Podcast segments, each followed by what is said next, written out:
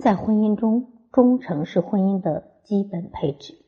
没有忠诚的婚姻，寸步难行；没有忠诚的婚姻，彼此不再信任。没有了忠诚，也没有了包容；没有了忠诚，就失去了底线。忠诚是婚姻法里最基本的责任和义务。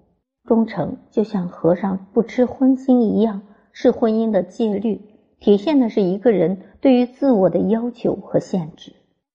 为了你，我愿意约束自己人性中的贪婪和冲动；为了你，我愿意放弃人生中一些唾手可得的际遇；为了你，我愿意拒绝与任何异性有暧昧的关系；为了你，我愿意拒绝任何异性的示好；为了你，我愿意和任何异性保持合理的距离。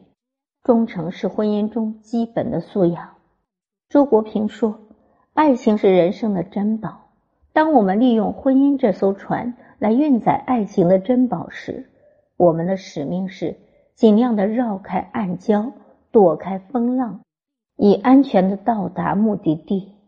也许婚姻漫漫路总会遇到各种各样的诱惑，但人和动物最大的不同就是，除了本能的冲动，人还拥有理性。因为理性，我们才有最基本的道德规范和做人底线。婚姻里不只有爱，还有肝胆相照的义气、不离不弃的默契和刻骨铭心的恩情。婚姻的基础是忠诚、信任和妥协。一个人活着，必须允许自己失去一些东西，也要允许自己主动放弃一些东西。婚姻的深层意义在于彼此相互懂得、欣赏和彼此珍惜，彼此忠诚、真诚，直面相对，相互扶持。尊重婚姻的人心里都有一杆秤，更有强烈的道德感和对于家庭的责任感。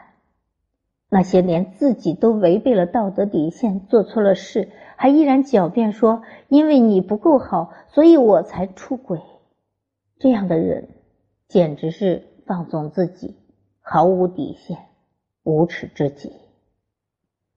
婚姻就是一个漫长的过程，真正能够保障婚姻的是彼此的珍惜、尊重和忠诚。无论男女，我们都应该将忠诚作为一种信仰和底线。这是对于婚姻最起码的保护和尊重。不要一有问题就放弃，放弃不是本事。能够始终去修整婚姻、去修理婚姻、成就婚姻，这才是能力。经营和修补婚姻都是一种能力。当然，我知道出轨是很痛的，它对于婚姻是最深的伤害。如果您也受到出轨的伤害，可以来选择疗愈。我这里有陪伴式疗愈和沉浸式疗愈，帮助您走出背叛的婚姻之痛。好，我是心理咨询师张霞，关注我，咨询我，帮您成为更好的人。